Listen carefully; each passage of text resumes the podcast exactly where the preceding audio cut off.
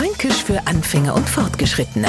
Heute Die Kullen, das war früher das Schlimmste. Kullen schleppen. Erstens waren's im Keller, zweitens schwer und drittens ist man davor dreckert worden.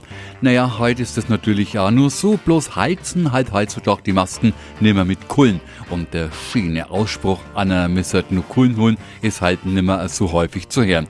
Das wiederum ist schon schade. Schade wird jetzt auch, wenn wir die Neufranken nicht teilhaben lassen. Mo bei uns einer Kullen holen, hast es nix anderes als bitte begebe dich in den Keller und bringe Kohle nach oben. Fränkisch für Anfänger und Fortgeschrittene. Morgen früh eine neue Folge. Alle Folgen als Podcast unter radiof.de.